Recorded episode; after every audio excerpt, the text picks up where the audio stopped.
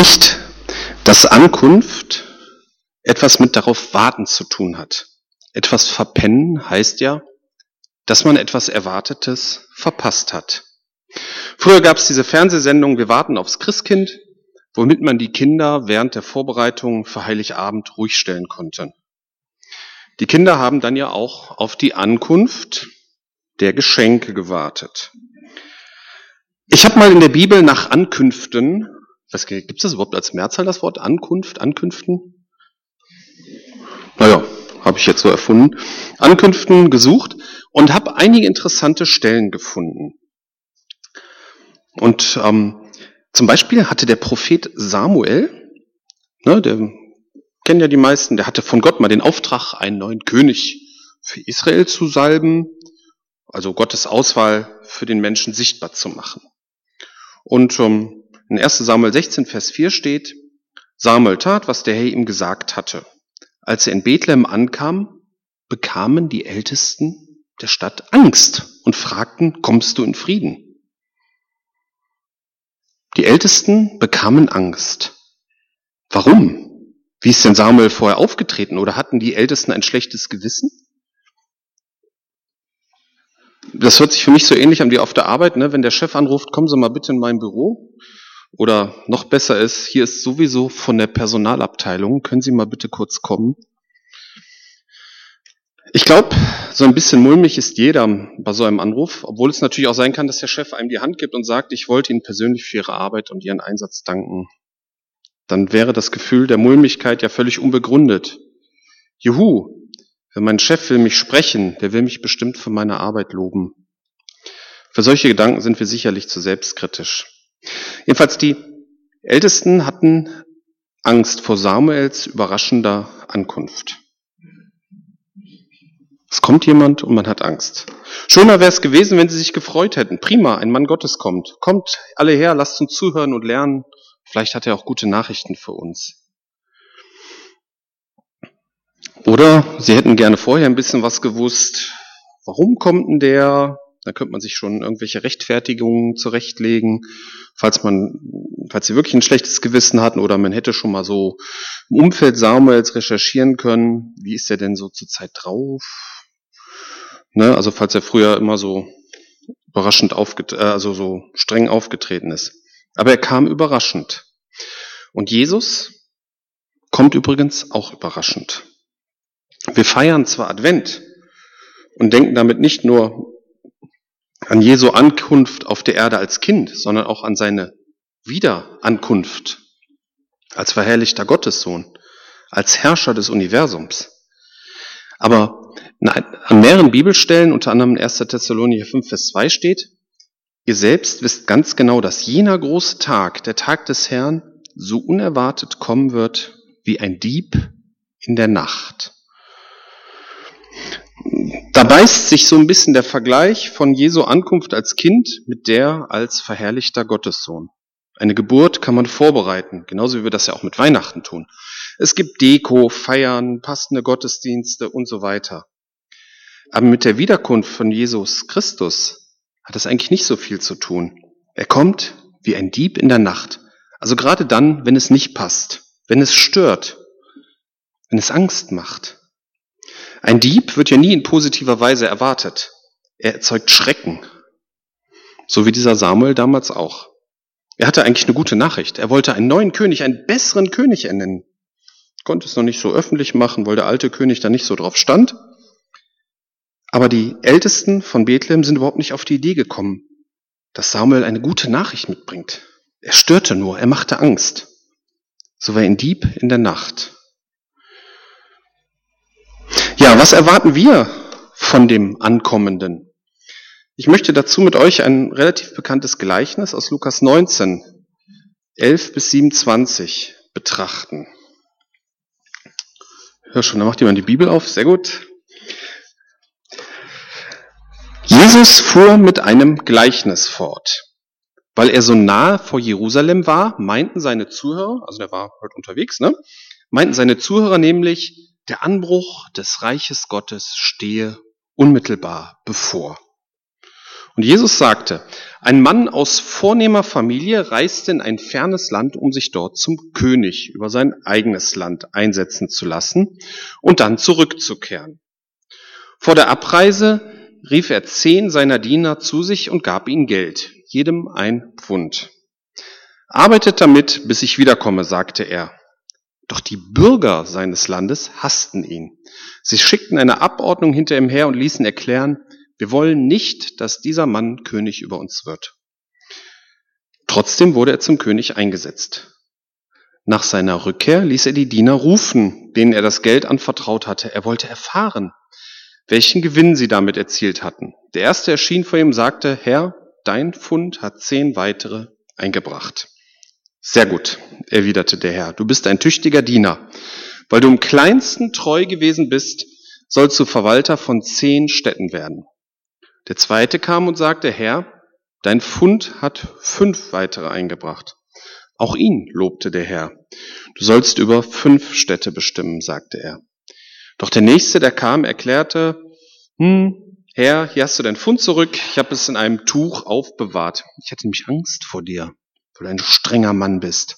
Du forderst Gewinn, wo du nichts angelegt hast und erntest, wo du nicht gesät hast. Sein Herr entgegnete ihm mit deinen eigenen Worten, sprichst du dir das Urteil, du böser Mensch.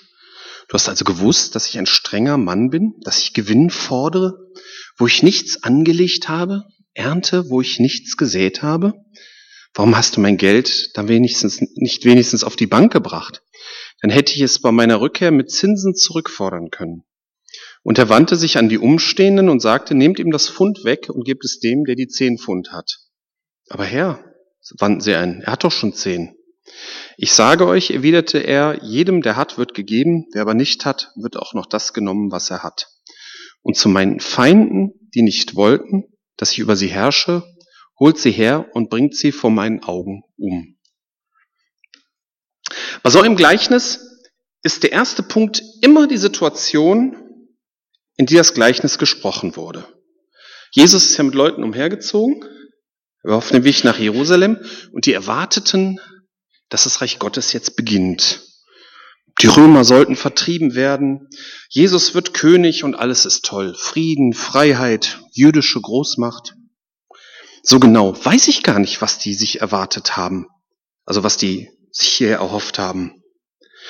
Und in dieser Situation erzählt Jesus dieses Gleichnis. Wohl er wusste genau, was die anderen erwarteten. Welche Personen kommen hier vor? Ein Mann aus vornehmer Familie will sich zum König einsetzen lassen. Früher war das normal, dass eine kleine Oberschicht sich die Herrscherposten untereinander zuschanzten oder sie zumindest beanspruchten.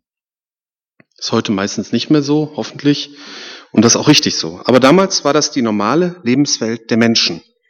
Und deshalb hat Jesus Gott mit diesem vornehmen Mann verglichen. Der Mann wollte König werden, und das ist ganz klar ein Vergleich mit Gottes zukünftiger Herrschaft. Nun gibt es eine Zwischenzeit bis zu dieser Herrschaft. Und für diese Zeit instruiert er seine Diener. Er gibt ihnen Geld, damit sie damit arbeiten kann. Das war jetzt kein englisches Pfund, sondern dieses Pfund entspricht 100 Dinare. Und ein Dinar ist laut einer Bibelstelle ein Tageslohn.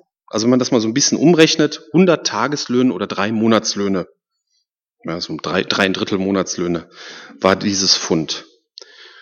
Da damals die Besitzunterschiede zwischen Arm und Reich noch viel größer waren als heute, war das für den vornehmen Mann wahrscheinlich nicht so viel Geld. Aber es war schon nicht schlecht. Man konnte damit machen. Also wenn man heute so drei Monatslöhne von einem durchschnittlichen Arbeiter, könnte man schon fast auf der Börse ein bisschen was mitmachen. Hm, bisschen. Ein günstiges Depot hat. Na, vielleicht auch nicht. Hm. Schon nichts mehr auf der Börse gemacht, okay. Das ist jedenfalls ein guter Vergleich für unser Christsein. Es ist wichtig, was wir hier tun und wie wir leben. Das ist wichtig. Aber wenn wir unsere Möglichkeiten mit Gottes Allmacht vergleichen, dann ist es eher wenig.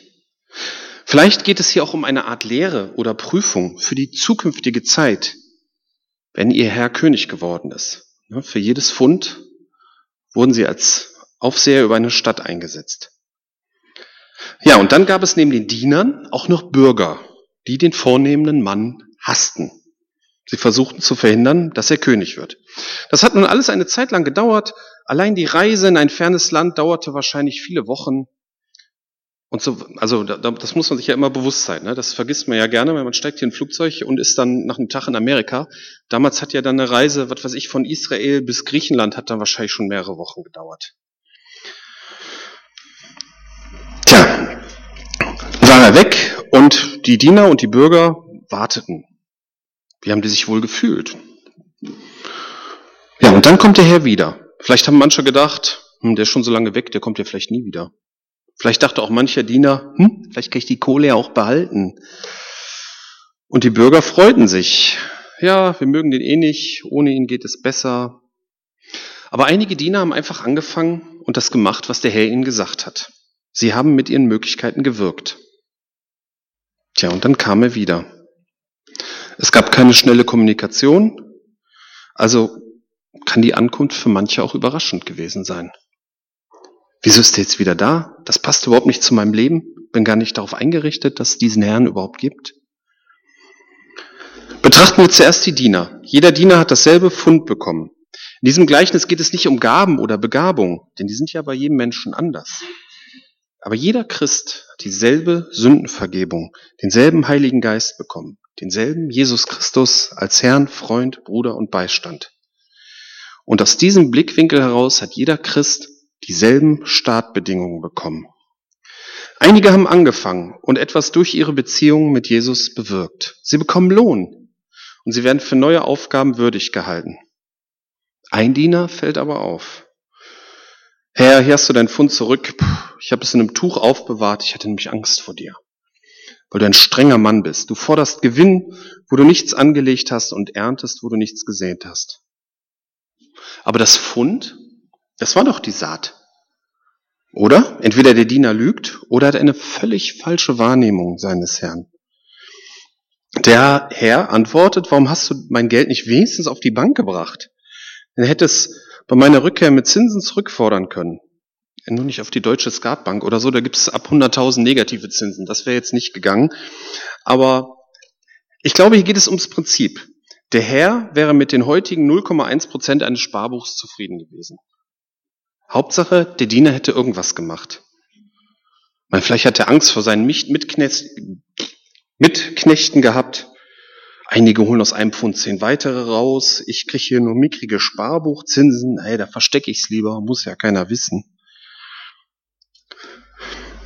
Was heißt denn das für uns heute? Klar, wenn wir mit Jesus tolle Dinge erreichen, dann ist das super, keine Frage. Aber wenn wir zum Beispiel nicht mehr hinbekommen, als nur zu bekennen, dass wir hier zu einer freikirchlichen Gemeinde gehören, wenn wir häufig versagen und unser Versagen zu Jesus bringen, dann gewinnen wir vielleicht nur ein Pfund oder ein halbes Pfund dazu. Trotzdem wird Jesus zufrieden mit uns sein. Wir werden Lob empfangen. Und seine Ankunft wird kein Problem für uns sein, sondern ein Grund zur Freude. Aber wie gesagt, es geht hier nicht um Gaben. Und mit Jesus ist für jeden auch mehr als ein Pfund drin. Für jeden von uns. Nur mal so als mögliche Perspektive. Tja, und dann gibt es noch, noch eine Gruppe, die Bürger, die ihn hassen. Der vornehme Herr spricht am Ende des Gleichnisses, nun zu meinen Feinden, die nicht wollten, dass ich über sie herrsche holt sie her und bringt sie vor meinen Augen um. Mit solchen Vergleichen von Gott mit einem Tyrannen, und ich meine, das ist ja ein Tyrann, der äh, seine Gegner ermorden lässt, da habe ich immer so ein bisschen Schwierigkeiten mit. Es bedeutet eines dieses Gleichnis sicher nicht. Es ist keine Rechtfertigung für einen menschlichen Herrscher, so zu handeln. Das Bild wurde ja deshalb so gewählt, weil die Menschen diese Welt damals so kannten. Und wir verstehen es heute auch noch. Es gibt heute solche Herrscher immer noch. Gott ist kein Tyrann, aber er ist die einzige Quelle des ewigen Lebens. Es gab früher diese Aufkleber, ich hatte glaube ich auch einen auf meinem Auto, Gott kennen ist Leben. Kennt ihr vielleicht noch. Und das trifft es. Wer sich von Gottes Herrschaft abwendet, sie ablehnt, der schneidet sich vom ewigen Leben ab und das bedeutet Tod. Und das drückt dieses Gleichnis am Ende drastisch aus. Es geht nicht darum, dass Gott Spaß daran hätte, seine Feinde niederzumachen, sondern es geht um diese Trennung. Nur bei Gott und seinem Sohn Jesus Christus ist ewiges Leben. Und spätestens bei der Ankunft Jesu Christi entscheidet es sich. So wie es sich für die Diener Gottes entscheidet, so entscheidet es sich auch für die Menschen, die Gott und Jesus ablehnen. Nun sollte man meinen, dass es vielleicht dann doch besser wäre, wenn Jesus erstmal nicht wiederkommt. Das ist aber so auch nicht richtig. Erste Ankunft von Jesus als Mensch wurde ausführlich vorbereitet. Es gab sogar extra einen Menschen, der nur den Job hatte, die Ankunft vorzubereiten. Das war Johannes der Täufer. Über den wurde gesagt in Matthäus 11, Vers 9, Johannes ist der, über den es in der Schrift heißt, ich sende meinen Boten vor dir her, er wird dir vorangehen und dein Wegbereiter sein. Ein extra Wegbereiter. So wichtig war Jesus erste Ankunft auf der Erde. Und am Anfang dieser ersten Ankunft als Kind haben sich einige wirklich gefreut. Im Tempel zum Beispiel, als Jesus als Baby beschnitten wurde, war ein alter Mann namens Simeon, der nahm das Kind in die Arme und pries Gott.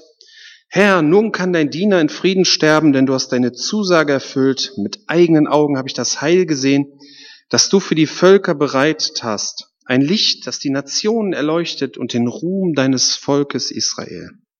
Der hat sich wirklich gefreut. Und es gab auch eine alte Frau, eine Prophetin mit Namen Hannah, die war auch uralt, die hat sich auch total gefreut und hat Gott gepriesen über dem Kind. Und dann gab es natürlich noch die Hirten auf dem Felde und die Weisen aus dem Morgenland. Also die Personen kennen wir ja zu Genüge, da hören wir ja jedes Jahr von. Die haben sich auch gefreut. Aber auch über den Erwachsenen Jesus, wie er auf der Erde gewirkt hat. Da haben sich die Menschen manchmal auch gefreut, wenn er gekommen ist. Ich fand eine Stelle ganz interessant, äh, dass Jesus umhergezogen ähm, und ist mit seinen Jüngern über den See gefahren. Das steht in Matthäus 14, Vers 34 bis 36. Sie, sie fuhren auf die andere Seite des Sees und legten bei Genezareth an. Die Bewohner des Ortes erkannten Jesus und benachrichtigten die ganze umliegende Gegend. Darauf brachte man alle Kranken zu ihm und bat ihn, er möge sie doch wenigstens den Saum seines Gewandes berühren lassen. Und alle, die ihn berührten, wurden geheilt. Seine Ankunft hat was bewegt. Allerdings fragt man sich natürlich, hat man sich jetzt über Jesus gefreut oder nur über den Wunderheiler? Das ist natürlich eine Frage, die wir uns auch ab und zu stellen sollten. Brauchen wir Jesus, damit es uns gut geht? Oder ist mir Jesus als Person wichtig? Ist uns die persönliche Beziehung zu Jesus Christus wichtig?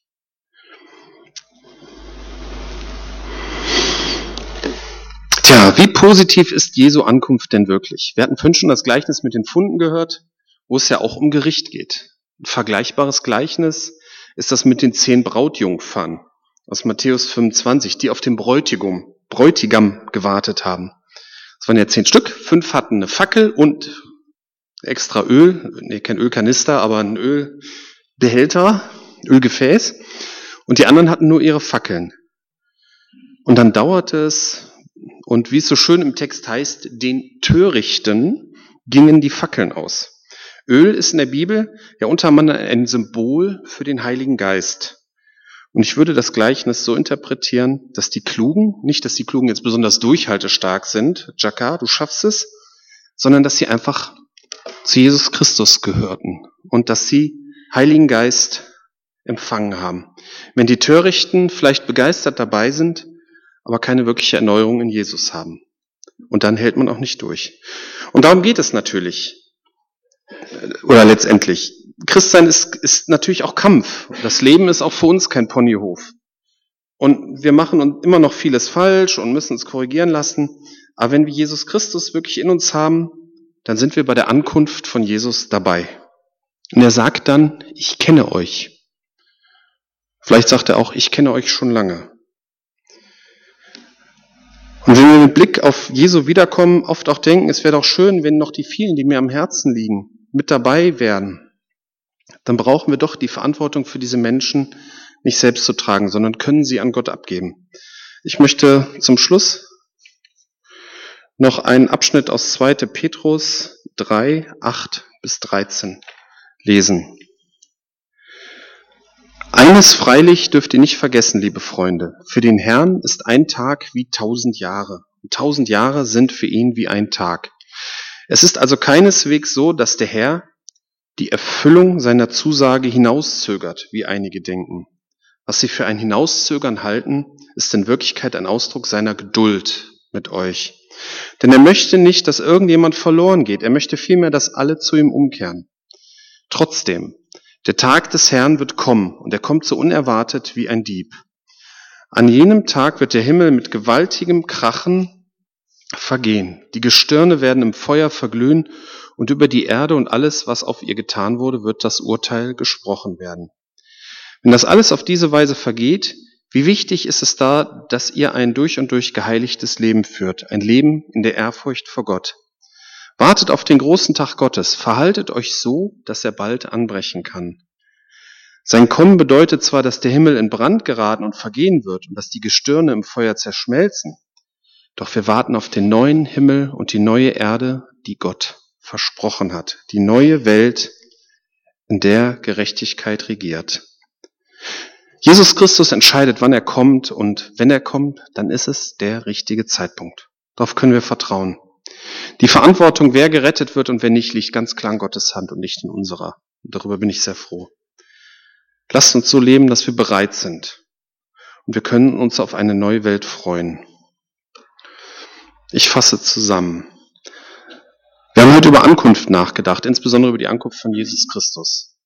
Eine Ankunft kann überraschend sein und Ängste hervorrufen. So war das damals bei Samuel, als er in die Stadt Bethlehem kam. Und auch Jesus Christus wird unerwartet wie ein Dieb in der Nacht wiederkommen. Dann haben wir uns das Gleichnis vom anvertrauten Geld, vom anvertrauten Fund angesehen. Alle haben das Gleiche bekommen, so wie wir Christen alle Sündenvergebung, Heiligen Geist und die persönliche Beziehung zu Jesus bekommen haben. Einige Diener haben mit anvertrautem Geld gewirkt, mindestens einer hat es nicht gemacht und den Herrn völlig falsch gesehen. Und dann gab es noch die, die nicht unter seiner Herrschaft leben wollten. Gott kennen ist Leben und ohne Gott gibt es kein ewiges Leben. Das ist auch eine Botschaft aus diesem Gleichnis. Viele haben sich auf das erste Kommen Jesu gefreut. Und wenn wir zu ihm gehören und seine Vergebung und sein ewiges Leben empfangen haben, dann haben wir Grund zur Freude. Gott ist geduldig und es liegt in seiner und nicht in unserer Verantwortung, wer gerettet wird. Lasst uns nur so leben, dass wir für sein Wiederkommen bereit sind. Und dann können wir uns auf die neue Welt freuen. Amen.